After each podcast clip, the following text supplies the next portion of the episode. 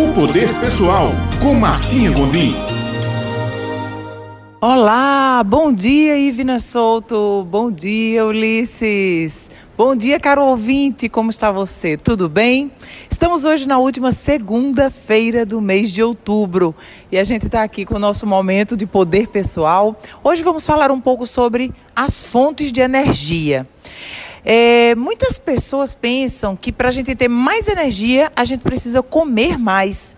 Mas você já parou para pensar que muitas vezes, quanto mais comemos, mais cansado ficamos? Claro, nossa energia vital está indo para a digestão de alimentos muitas vezes pesados, difíceis de nosso organismo digerir.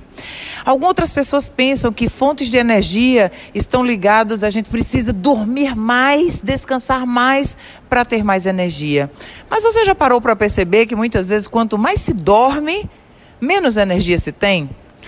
A fonte de energia vital, essa disposição de fazer as coisas, esse, essa esse entusiasmo pela vida, ela é proveniente de alguns fatores. O primeiro deles da conexão com o nosso eu superior, que algumas pessoas chamam, com o nosso divino, a nossa divindade, o que a gente acredita, o nosso criador. Quando a gente é conectado a essa, essa fonte criadora, nós sempre estamos recarregados com uma fonte inesgotável de energia. Parece que nunca cansamos. Sempre estamos dispostos a fazer as atividades, dar conta do cotidiano. Outra grande fonte de energia é ter um propósito claro e definido em nossa mente. Saber o que queremos de nossa vida. Em todos os momentos que estamos é, meio que perdidos, sem saber para onde estamos indo, acorda, trabalha, come, volta para dormir, acordar, comer, trabalhar e assim sucessivamente, dia após dia, mês após mês, sem saber necessariamente qual o destino final qual é o propósito, qual é o objetivo, é o que é que você está construindo, o que é que você está fazendo.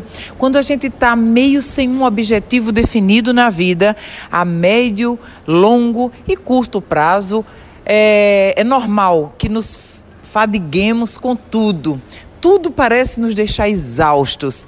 Então, uma dica para termos sempre energia e disposição é, número um, estarmos conectados com nossa fonte através de oração, de meditação.